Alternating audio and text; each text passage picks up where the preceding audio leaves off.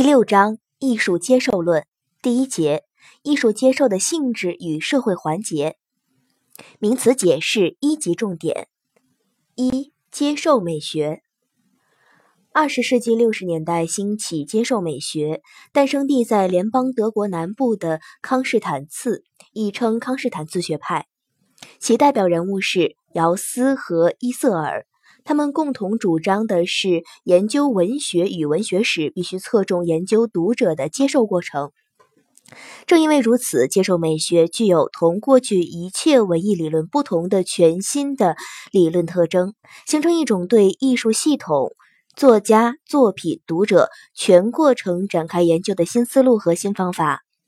姚斯一九六七年发表的《文学史作为文学科学的挑战》一文，是该学派的宣言性文献。贡献小一，接受美学首先确立了读者的中心地位。一部作品的意义实际上包含着两个方面：一是作品本身，一是读者的赋予。读者并不是消极被动的接受，而是积极主动的进行着审美再创造。读者的能动作用不仅表现在能够影响甚至决定艺术作品在不同历史时期的评价和地位，而且表现在它能够影响艺术家的创作。小二，接受美学强调了审美经验的中心地位。